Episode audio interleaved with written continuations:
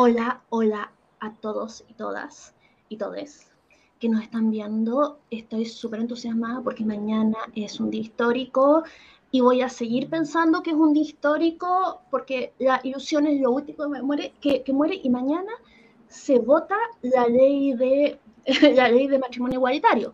Pero para esto nos va, a comentar Javier Zúñiga, que es vocera del móvil, estudiante de leyes y por supuesto activista. Estamos con Francesca García, que es vocera libre, y después se nos va a unir otra persona que eh, está del otro lado del mundo y parece que viene en bote. Oye, Javiera, ¿cómo es esto de que mañana es un día histórico? Mira, lo que pasa es que esperamos que sea un día histórico. ¿Por qué? Porque originalmente el proyecto que presentó la presidenta Bachelet en el Senado el año 2017, a raíz de una demanda en la Corte Interamericana de Derechos Humanos por una pareja gay eh, contra el Estado de Chile por no poder contraer matrimonio igualitario. Eh, ha pasado mucho tiempo, eh, estuvo en el Senado, el presidente Piñera le puso urgencia, se votó a favor, pasó a la Cámara Baja. En la Cámara Baja se introdujeron una serie de modificaciones, unas menores, otras que complementaban el proyecto, que terminaban de darle el cierre a ciertos temas que quedaban un poco en el aire y mañana vuelve al Senado. Y la verdad es que lo que nosotros estamos esperando es que mañana pase por la Comisión de Constitución rápidamente para que pase inmediatamente votación en el Senado y que no se pongan reparos en la Comisión de Constitución de manera que no sea necesario dilatar una vez más el proyecto pasándolo a una comisión mixta. ¿Estamos en vivo? ¿Me escuchan? Ah, ya, tú te quedaste callada. Es que en un momento te quedaste pegada. Ah, mira, qué bueno. O sea, bueno, esperemos que, se reconozca que este es un momento histórico. Eh, y es curioso que estemos, eh, digamos, eligiendo, casi eligiendo un presidente ultraconservador y a la vez dando un paso que es gigantesco, civilizatorio a mi, a mi entender, eh, sobre, sobre las libertades de, de todos y todas. Ahora, acá quiero transmitirte una, una pregunta desde el corazón sangrante de Twitter, que siempre ha tenido los derechos humanos, eh, digamos, y llega a llorar por los derechos humanos, especialmente de la población LGBTI, y más, eh, que dicen, casi, eh, oye, pero si recién hace poco se están preocupando esas cosas, no es tan importante para ellos. Entonces, ¿tú qué le dirías a este corazón sangrante que claramente pierde sueño por esto? Lo que pasa es que ha sido una lucha bien larga. Eh, hoy día estamos peleando el matrimonio igualitario, pero hace 30 años estábamos peleando la despenalización de las relaciones afectivas y sexuales entre personas del mismo sexo, que se penaban con cárcel. Eso hasta el año 99. Entonces, eh, cuando dicen que recién, bueno, no es recién, lo que pasa es que hubo muchas luchas que dar entre medios y que, y que se han ido dando de manera paulatina porque también se ha requerido un cambio sociocultural. Hace 20 años atrás probablemente muy, una pequeña parte de la población estaba de acuerdo con el matrimonio igualitario y hoy día, según las últimas encuestas, que son, insisto, encuestas, ya que no existen en Chile datos censitarios respecto a la comunidad LGTBIQ+, señalan que más del 78% de las chilenas y chilenos encuestados están de acuerdo con el, que se apruebe el matrimonio igualitario con igualdad de derechos para las parejas eh, gays y lesbianas. Entonces, la verdad es que es sumamente importante eh, destacar cada uno de los procesos en el momento que se dan también eh, las viabilidades históricas para estas aprobaciones. Ha sido una lucha larga que ha considerado no solamente el matrimonio, sino simplemente el reconocimiento, la lucha en contra de la discriminación, de los hechos de violencia. Se peleó por la ley Samudio, se peleó por la la identidad de género. Entonces, la verdad es que no es que sea una preocupación reciente, lo que pasa es que son muchas las preocupaciones. Esto no es caminar y mascar chicle, es, hacer malabares, digamos, eh, en términos de trabajo activista, por lo que veo. Eh, y quiero dar un momento para recordar, y, y está el Liberty TV YouTube, o sea, un episodio aprendido donde tú explicaste con, eh, digamos, con pizarrita, manzanas y peras, lo que era la ley Samudio, lo que podía hacer y lo que no podía hacer. Y es muy interesante porque, eh, digamos, eso, eh, hay mucho mito en torno a eso, y no solamente entre los que no están interesados en la ley, sino directamente entre la población LGBTQ y más. Eh, sí que es, interesante, es importante, porque esa ley, eh, Valentina Herbal, que la defiende mucho, dice que es muy importante, hay que mejorarla, hay que defenderla y hay que mejorarla, pero, pero fue definitivamente un después. Eh, Francesca, no sé si quieres comentar algo, felicitar, no sé. Es que estoy como en, una, en un momento en que yo veo todas estas noticias y, digo, estoy como con este como dolor de guata de, ya por favor que ahora lo prueben ya, que no pase comisión mixta, que ya, que, no le pongan más burocracia a la cuestión, por favor, por favor, saben la cuestión ahora. Esa, yo lo que querría saber es que el caso de que ya se aprueba en el Senado, se supone que ya no debiese quedar más burocracia, o sea, debiese firmar la presidente y, ya, o sea, si es que pasa ahora, estamos tiquitaca y debiese salir en el diario oficial, no sé, no sé cómo, cuánto tiempo ya quedaría para ese proceso. Efectivamente, bueno, una de las cosas que se está peleando para que no pase a comisión mixta y es donde algunos eh, parlamentarios han manifestado reparos, es porque nosotros estamos pidiendo que desde la promulgación, y es lo que se acordó en la Cámara de Diputados, eh, sea de 90 días y no un plazo mayor. Ya porque una cosa es que efectivamente se apruebe en el Senado de ahí, si se aprueba mañana mismo, que sería lo que todos esperamos, eh, pasa directamente para su promulgación eh, y publicación en el diario oficial. Y ahí, según el plazo que finalmente se establezca, que insisto, esperamos que sean los 90 días, ya que si se modifica, eh, tendríamos que pasar a comisión mixta, ya que cualquier observación que tenga el proyecto que salió de la Cámara de Diputados por parte del Senado, haría que vaya a comisión mixta. Entonces esperamos que se mantengan en, ese, en esos términos los plazos para que pueda además ser eh, una vía de protección para tantas familias eh, homoparentales y lesbomaternales y también parejas que quieren tener un vínculo donde no sufran más discriminación a la hora de llegar a un hospital con una pareja que no se les reconoce como familiar o a la hora de llegar al colegio donde la madre no gestante, por ejemplo, no puede eh, ser el apoderado del niño o la niña, y, una serie de espacios donde todavía hay discriminación a causa de la prohibición del matrimonio igualitario en Chile. No, yo encuentro terrible, o sea, sobre todo porque eh, teníamos, lo que había antes era el acuerdo el acuerdo de unión civil, pero básicamente era como un papel básicamente que se firmaba como para decir legalmente esta persona está con esta otra persona, pero no había como más derechos fuera de eso, fuera de cuestiones como creo que patrimoniales, creo que tenían, pero era como muy limitado en cuanto en cuanto a otros derechos que sí tienen las parejas heterosexuales, por ejemplo. Principalmente respecto a la afiliación y la adopción de hijos, mm. principalmente.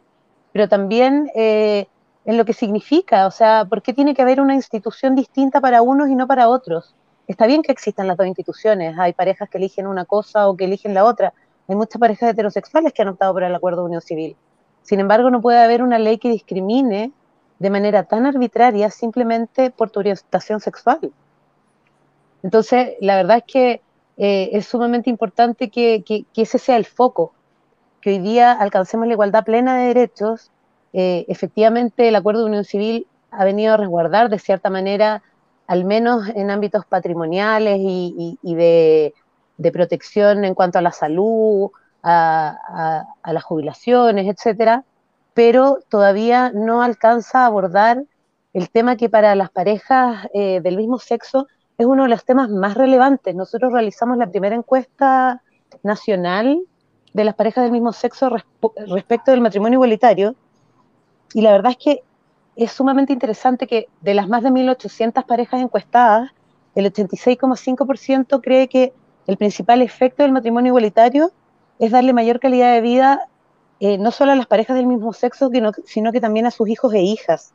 Y por su parte también el 76,9% estima que uno de los principales fines del matrimonio también es darle estabilidad a los hijos o hijas en el caso de tenerlos. Entonces es una preocupación permanente de estas familias el poder tener un reconocimiento frente al Estado, frente a la sociedad, como cualquier padre y madre.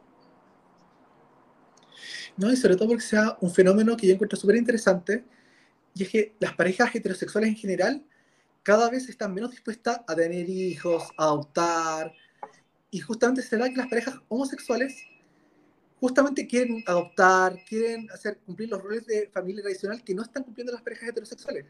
Entonces, que exista todavía esta traba y que además aumente el número de niños que ya sé que ya no existe el Sename, pero existe todavía en estas instituciones donde están estos niños que necesitan hogares de acogida y que hay un montón de familias que quieren darles esa, acogida, pero que legalmente no podían por cómo está configurado el sistema. Así es, efectivamente. O sea, es trágico pensar que, a ver, seamos claros en un punto. Parejas homosexuales, parejas lésbicas, parejas heterosexuales, tienen la potencialidad de ser muy buenos padres o de no ser tan buenos padres. No tiene que ver con la orientación sexual. Tiene que ver con las herramientas que se generan, tiene que ver con una serie de situaciones, tiene que ver con la capacidad afectiva, eh, y, eso no dice relación en ningún caso con la identidad de género ni la orientación sexual de las personas, sino con sus habilidades parentales, que además son perfectamente trabajables.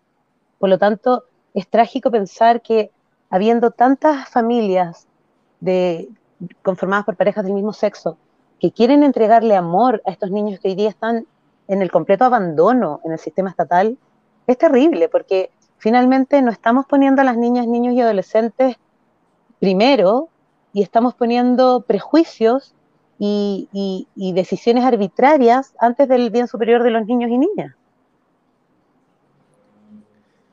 Totalmente, o sea, o sea, a mí me choca mucho. Me choca mucho profesional de, quien evalúa y tiene la decisión de otorgar o no otorgar. Pero eh, no, nunca he tratado de, yo en lo personal, digamos, el tipo de profesional evalúa y pareja. Eh, ¿Estás de acuerdo con, con esta es, es, momento, lo que pasa es que ahí lo que nos, lo que nos comentan de que la ley es pareja la verdad es que hoy día eh, está en discusión también en la Cámara de Diputados una reforma a la ley de adopción que eso sí la transforma en una ley pareja, porque hoy día no lo es.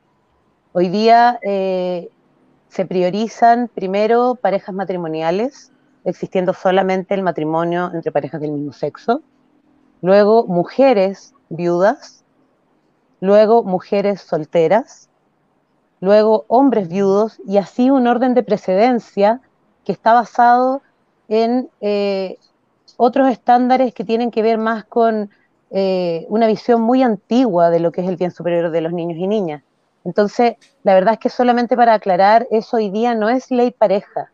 Y esperamos también que esta ley de, de adopción que se está reformando avance rápidamente para que no solamente una vez que esté aprobado el matrimonio igualitario, las parejas del mismo sexo que contraigan matrimonio puedan adoptar, sino que también puedan hacerlo personas solteras o personas viudas y que el orden de, prelación pase a segundo plano, porque lo más importante es que se evalúe psicológicamente tanto a la persona, su capacidad efectiva, sus habilidades parentales, pero no su orientación sexual, su identidad de género, su raza, su religión, que al final del día son temas irrelevantes a la hora de amar a un niño o una niña y darle un hogar y un sustento para su futuro. Yo creo que este sería como lo que mencionas tú ahora, sería como el siguiente gran desafío para la comunidad LGBT, yo creo. Porque, o sea, si logramos este gran paso, que es un paso enorme, el matrimonio igualitario, ahora tendríamos que lograr este pequeño paso que sería la adopción homoparental, pero con ley pareja. O sea, que no haya una priorización de lo que decías tú. O sea, me parece ridículo que una pareja casada solamente porque es heterosexual y es como el modelo tradicional sea lo que tenga prioridad, e incluso hasta un hombre viudo tiene mayor prioridad, entonces lo encuentro, no sé, no sé, me choca, o sea, me choca totalmente que se dé esa prioridad. Además que es hoy día el modelo tradicional de familia, o sea, eh, tú le estás diciendo a todos los niños y niñas que no tienen su familia conformada por un padre una madre, una pareja heterosexual, que, que están creciendo desde el error, me parece inaudito, me parece insólito, me parece dañino, me parece violento. Hoy día hay familias, no solamente dentro de la diversidad y las disidencias sexuales, hay familias, hay niños y niñas que viven con sus tíos por algún motivo, con sus abuelos, con una sola mamá, con dos mamás, con un solo papá, con dos papás, con sus padrinos. Entonces, la verdad es que eh, el concepto de familia varió en Chile hace mucho tiempo y lo que tenemos que hacer como sociedad es responder a esas familias y poder reconocerlas para que esos niños y niñas, que son lo más importante, porque son el futuro del país finalmente, puedan crecer en igualdad de condiciones y siendo igualmente reconocidos por las instituciones, tanto públicas como privadas. Terminar con las camisas de fuerza que no ponen el bienestar de los niños primero. Eh, claramente eso es la, prioridad y sacando el foco de la, de la, diversidad sexual o de la disidencia sexual, eh, los niños son una, son una población muy olvidada, quizás porque no marchan, quizás porque no votan. Entonces, eh, esto es poner su bienestar primero, de, por lo menos de manera indirecta. El, el profesional o los profesionales tienen que evaluar desde el bienestar de niños y quién es mejor match, supongo, eh, pero no desde otras cosas. Igual, eh, para mañana, ¿ustedes creen que saldrá o, va a haber gente que va a poner problemas? O esperemos que no. Por lo que hemos sabido, la verdad es que está ahí el tema un poco tenso. Nosotros de verdad esperamos que mañana el Senado esté a la altura de las exigencias de las chilenas y chilenos y que respondan ya sin más dilación. Han pasado muchísimos años, hay muchas familias en la desprotección, entonces la verdad es que lo que esperamos es que pase rápidamente. Eh, en los articulados en los que ha habido algún tipo de discusión, la verdad es que nos parece que, que son discusiones tan mínimas respecto del orden de los apellidos, respecto de cosas que no, que, que, que, en realidad además hay parangones donde, donde poder definirlo, porque hoy día dentro de las parejas heterosexuales ya es permitido que el padre y la madre elijan el orden de los apellidos. Por lo tanto, eh, que las parejas homosexuales puedan elegirlo también. Y ahí está la discusión en el fondo de que si no hay acuerdo, si son al azar, si son en orden alfabético, pero son cosas menores. Yo creo que por ese tipo de situaciones no puede seguirse dilatando eh, esta, esta ley, sobre todo porque estamos a puertas de una elección presidencial donde no sabemos realmente eh, qué es lo que va a pasar. Eh, los escenarios se ven bastante parejos, eh, si bien se ha polarizado un poco la, la situación nacional, hay un candidato que claramente no va a dar ningún tipo de énfasis ni de ímpetu a ningún tipo de política que tenga que ver con la visibilidad, con el reconocimiento y con las libertades, no solamente de la comunidad LGTBIQ más, sino también de las mujeres solteras, de, de una serie de, personas que hoy día componemos la sociedad y que su discurso va más allá de poder implementar o no ciertas políticas que nos hagan retroceder, porque el Congreso se, ve compuesto de una manera bastante equiparada, el que se va a conformar ahora. Pero, por otra parte, eh, si bien eso le da cierto balance, es importante entender que el tipo de discursiva que tiene el candidato de extrema derecha es un discurso que sin quererlo o con quererlo, pero de manera muy solapada, más bien dicho, genera un discurso muy violento.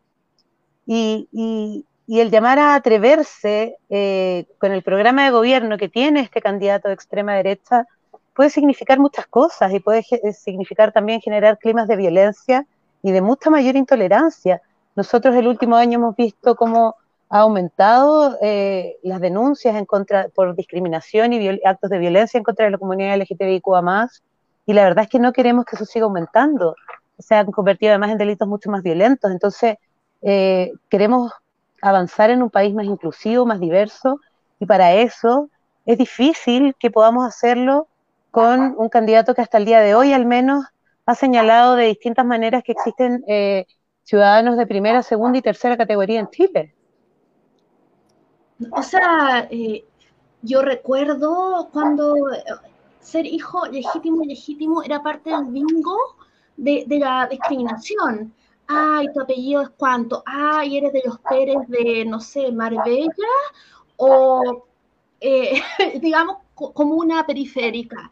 Y, ¿Y dónde estudiaste? Entonces, realmente, eso me llama la atención de lo que tú me dices de que hay problemas con los apellidos, que es como, no te puedes escapar del, bingo, del bingo de la discriminación. Yo te tengo que calificar, eh, ah, no sé, eso es lo que, me llama a mí la atención. Por ejemplo, si yo me quiero casar, eh, yo soy eh, Pérez y me quiero casar con alguien que sea Valdivieso, Errázuriz, Windsor, así todo junto.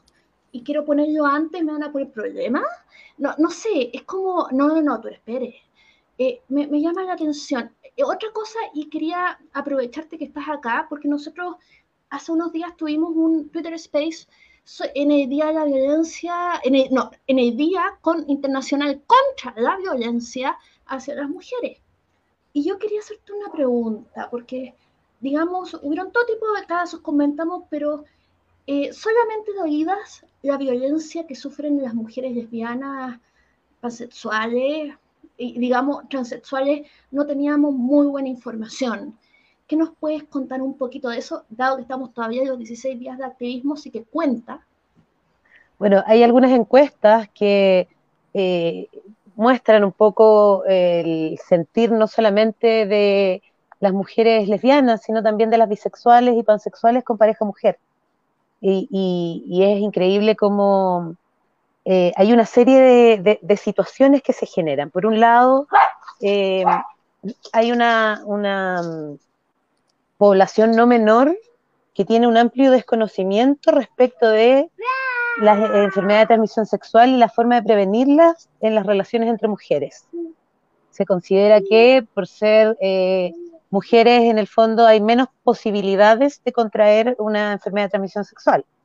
Eh, otro dato relevante es que, por ejemplo, eh, se consideran, y, ciertamente lo han sido, una de las poblaciones más invisibilizadas, porque normalmente y en la historia, eh, eh, en la literatura, eh, en los mismos hombres que han pasado por la historia, pintores, artistas, escritores, etcétera, se ha visibilizado muchísimo más la homosexualidad, los hombres gay, ya que las mujeres deben guardar esta figura prístina de la madre inmaculada que tiene que responder a los cánones de la feminidad invisibilizando por completo a las lesbianas y también a las mujeres bisexuales que tienen parejas mujer. Entonces, la verdad es que ahí es sumamente importante abordarlo no solamente desde la violencia eh, concretamente física, sino también desde la violencia psicológica y la violencia simbólica. Porque hoy día eh, los niveles de violencia simbólica que existen hacia las mujeres lesbianas, sobre todo considerando que no existe matrimonio igualitario, eh, día a día nosotras todas, incluso las mujeres heterosexuales que no quieren tener hijos, reciben violencia simbólica desde la publicidad, desde sus mismos círculos, cuando te preguntan, bueno, ¿y el hijo cuándo? O las que tienen hijo, bueno, ¿y el otro cuándo? Oiga, mijita, pero si a usted le gustan las niñas, es un rato, si igual en algún momento usted va a querer ser mamá y va a tener que tener una pareja hombre.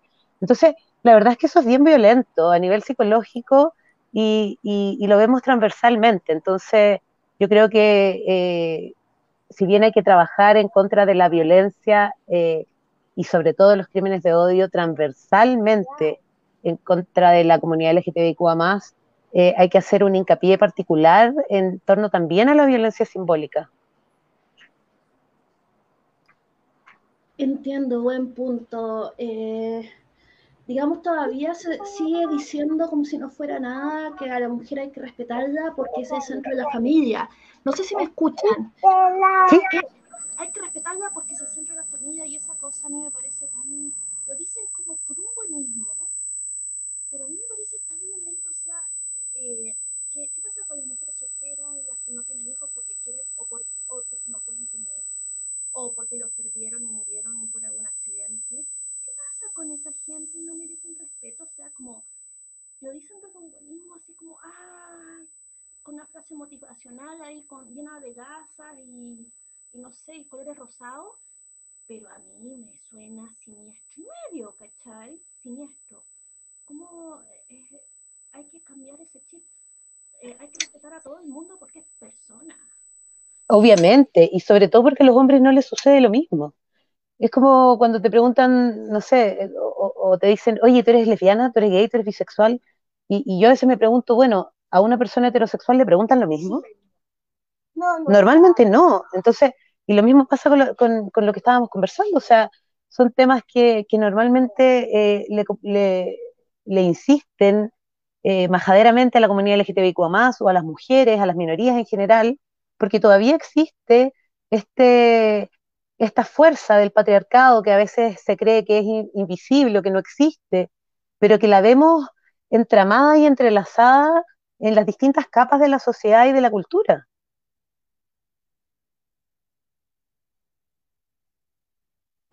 A mí me causa curiosidad saber, eh, porque, bueno, hasta ahora hemos hablado como de los mejores casos posibles, pero pongámonos en el caso de que, bueno, logramos aprobar la ley, se tramita a los 90 días y aún así queda de presidente este personaje que no es muy respetuoso de, digamos, de, y que ha dicho que incluso vetaría ciertas leyes o que derogaría ciertas leyes ya promulgadas.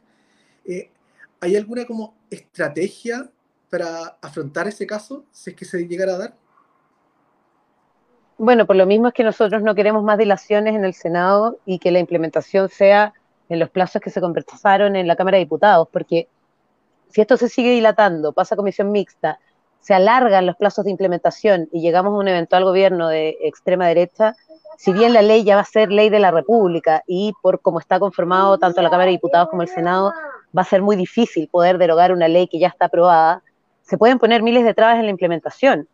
Entonces, eh, es ahí donde también tenemos una preocupación. Por eso es que esperamos que esto mañana pueda ser votado rápidamente, revisado por la Comisión de Constitución y ser finalmente votado en sala ya de forma definitiva, sin más dilaciones, para poder así, de cierta manera, eh, asegurar no solamente que esto sea ley en Chile, sino que además va a existir la mayor y la mejor disposición para su pronta implementación, sin discriminación, con la capacitación necesaria para todos los oficiales y, funcionarios del registro civil para que no haya ningún tipo de trato discriminatorio ni vejatorio, que se respete la dignidad de las parejas, etcétera. Entonces, la verdad es que en ese sentido eh, esperamos que esto sea eh, lo más pronto posible y ante un eventual gobierno que pueda discriminar o ser una amenaza de alguna manera para la comunidad LGTBIQ más, el móvil siempre va a estar dispuesto y siempre va a estar presente luchando por los derechos de cada uno de, estas personas y, por cada uno de nosotros y nosotras para que en el fondo podamos usar los recursos legales al menos ya existentes para poder combatir cualquier tipo de discriminación. Quería invitar, esto iba a ser un episodio cortito, precisamente para poder pasarlo varias veces mañana, digamos, condensadito. Eh, quiero, eh, eh, quiero que cierren con lo que es más importante para ustedes. ¿Esté directamente relacionado o no? Por favor, nada de, la receta del queque, que eh, no tan no relacionado. Bueno, yo quiero primero hacer un llamado a todas las personas que vean este capítulo a que durante mañana estén atentos a las redes sociales del móvil, también del Senado, para que entre todos hagamos fuerza eh, llamando a la aprobación del matrimonio igualitario mañana 30 de noviembre, sin más demora, sin más dilaciones, y asimismo también comentar y, y decir que sabemos que el matrimonio igualitario no es el último paso, sabemos que nos queda mucho para avanzar, sabemos que el matrimonio igualitario eh, protege y le entrega derechos a solo un sector de la comunidad LGTBIQA más. Y es ahí donde queremos seguir también trabajando. Necesitamos una ley de educación sexual integral para las niñas, niños y adolescentes. Necesitamos una institucionalidad en contra de la discriminación que se haga parte de las querellas. Necesitamos también una reforma a la ley Samudio. Necesitamos también mayores y mejores políticas de inclusión para las comunidades trans. Entonces, la verdad es que si bien el matrimonio igualitario va a ser un hecho histórico, no es lo único por lo que tenemos que seguir avanzando y en eso el llamado también es que vayamos todos codo a codo, sin importar ideologías, sin importar de qué movimiento somos o no, eh, poder avanzar todos juntos, porque al final del día estamos hablando de perseguir la plena igualdad de derechos. No estamos pidiendo más, no estamos pidiendo privilegios, Solamente estamos pidiendo que se nos reconozca como los seres humanos que somos, con igualdad de derechos como cualquier otro y otra que está aquí en nuestro país, nada más. me gustaría complementar lo que dijo la Javi y me gustaría hacerle un llamado como a estos sectores que realmente son más reaccionarios o no están, o siempre le ponen trabas al discurso de todo lo que está relacionado a lo LGBT, de que piensen en un momento de que realmente lo que se juega acá es la igualdad ante la ley. No hay una imposición ideológica, eh, no es una destrucción de la familia tradicional. Eh, lo único, de hecho, yo diría que es un fortalecimiento de la familia, porque estamos fortaleciendo nuevas familias que se van a poder crear y justamente van a tener trato igual ante la ley. Vamos a favorecer un montón de niños que quizás eh, iban a estar años esperando a una familia que los acogiera. Entonces yo hago un llamado a que reflexionen sobre eso, de quizás no tomar una postura tan reaccionaria, de entender que solo es eso, igualdad ante la ley y no, se, y no se va a destruir la familia. Yo justamente digo que se va a fortalecer la familia con esta iniciativa esta ley. Oye, súper cortito, durante la discusión en la Cámara de Diputados, efectivamente, eh, incluso parlamentarios de centro derecha, RN, Bópoli, hicieron ese mismo eh, comentario en el fondo, que esto viene a fortalecer la institución del matrimonio y que aquí no estamos hablando de ir en contra de la libertad de culto ni de las religiones. Las religiones van a poder seguir eh, realizando su matrimonio bajo los preceptos que quieran hacerlo, pero estamos hablando de derechos humanos, estamos hablando de igualdad ante la ley y estamos hablando de eh, igualdad plena. Entonces, la verdad es que afortunadamente este apoyo ha sido bastante transversal y, en ese sentido eh, creemos que y esperamos que mañana, como les decía, pase rápidamente por la comisión y se vote de una vez por todas para que por fin en Chile las familias puedan ser reconocidas en igualdad de condiciones. Muchas gracias a las dos. Eh, gracias porque este es un tema, me acerco tanto porque me dicen que no se escucha, porque este es un tema fundamental de igualdad de la ley, de bienestar infantil, de tantas cosas que son fundamentales para nuestra vida en sociedad eh, sacando Murillo, eh, una sociedad buena es donde los niños juegan felices, como precisamente como eh, tu hija lo está haciendo. Así que un abrazo, un beso, felicidades y mañana puro éxito, pura suerte, o como en el teatro, québrate una pierna, lo que te dé más suerte. Lo que mierda, mierda. mierda. Estoy, estoy, estoy. Gracias por la invitación y siempre muy agradecida de estos espacios para compartir la opinión con ustedes. Chao, chao. Cuídense mucho, chao. chao.